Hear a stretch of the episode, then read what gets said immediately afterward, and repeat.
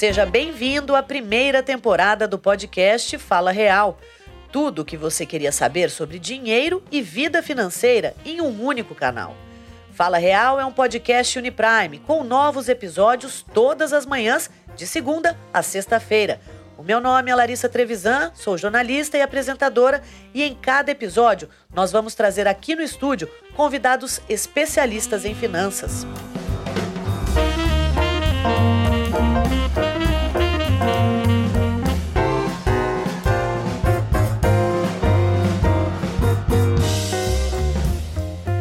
Não tenhamos pressa, mas não percamos tempo. É com a frase de José Saramago, consagrado escritor português, que começamos o episódio de hoje, falando um pouco mais sobre a relação tempo e dinheiro. Afinal, você sabia que o tempo pode ser um grande aliado para alcançar seus objetivos financeiros? Investir é a melhor maneira de fazer com que o seu dinheiro se multiplique e trabalhe para você ao longo dos anos. Quanto mais cedo começar a investir, maior será o resultado do tempo sobre a multiplicação do seu dinheiro. Para falar mais sobre essa relação entre tempo e dinheiro, temos aqui no estúdio os nossos planejadores financeiros da Uniprime, a Juliana Refundini e o Rodrigo Rocha.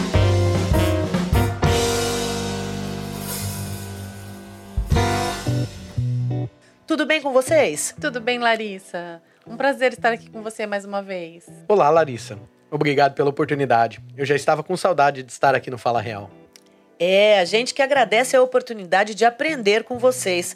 Juliana, vamos começar com você. Para o papo ficar mais prático, eu queria que você desse um exemplo de como o tempo trabalha a favor do nosso dinheiro.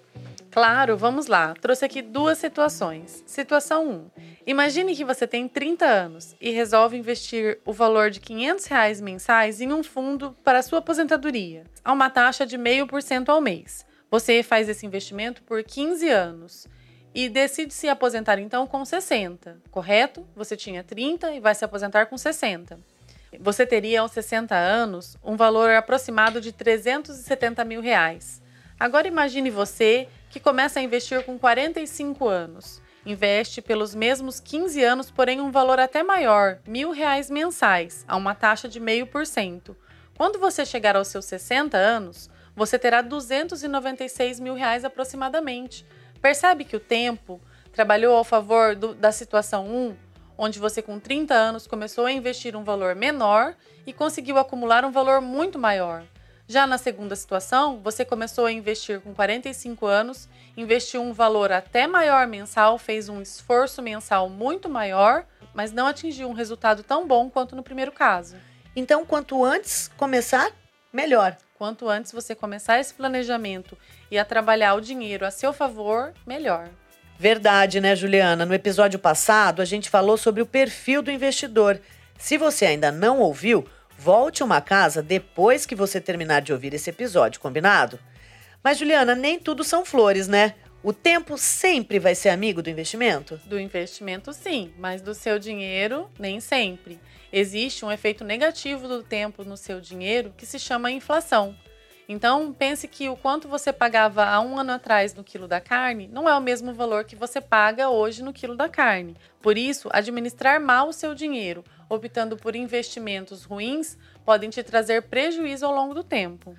Entendi. Por exemplo, se eu invisto meu dinheiro com uma rentabilidade muito baixa e com o tempo a inflação sobe, meu dinheiro vai ter rendido menos que a inflação, né? Exatamente. O produto de investimento considerado justo é aquele que te dá uma rentabilidade maior que a inflação. Por isso, buscar no mercado boas oportunidades e bons produtos é muito importante. Então, bora lá saber mais sobre inflação. Rodrigo, você consegue ajudar a gente? Sim, Larissa. Inflação é um termo econômico que ele representa o aumento do pre dos preços dos produtos. No Brasil, o principal índice de inflação que é controlado é o IPCA, que é o Índice de Preço ao Consumidor Amplo.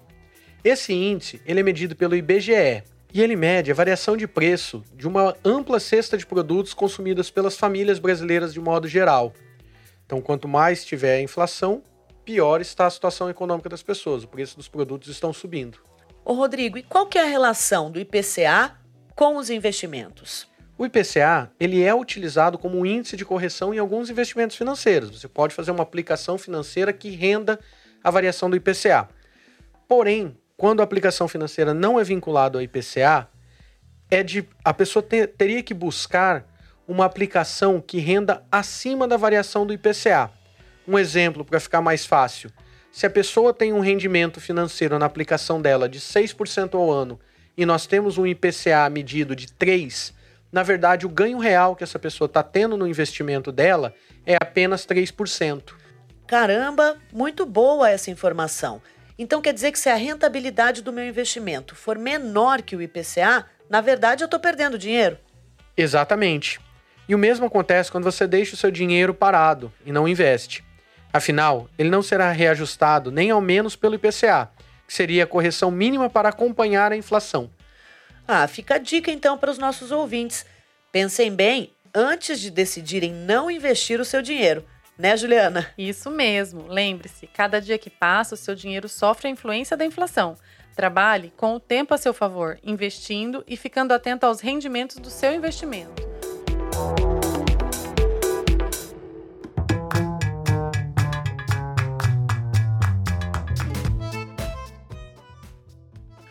Gostou de saber mais sobre a influência do tempo no seu dinheiro? Obrigada, Juliana e Rodrigo, pela participação em mais um episódio do podcast Fala Real. Tudo o que você queria saber sobre dinheiro e vida financeira em um único canal. Fiquem ligados que ainda vamos falar mais sobre o IPCA e outros índices importantes do mercado financeiro. Fala Real é um podcast Uniprime com novos episódios todas as manhãs, de segunda a sexta-feira. Até amanhã!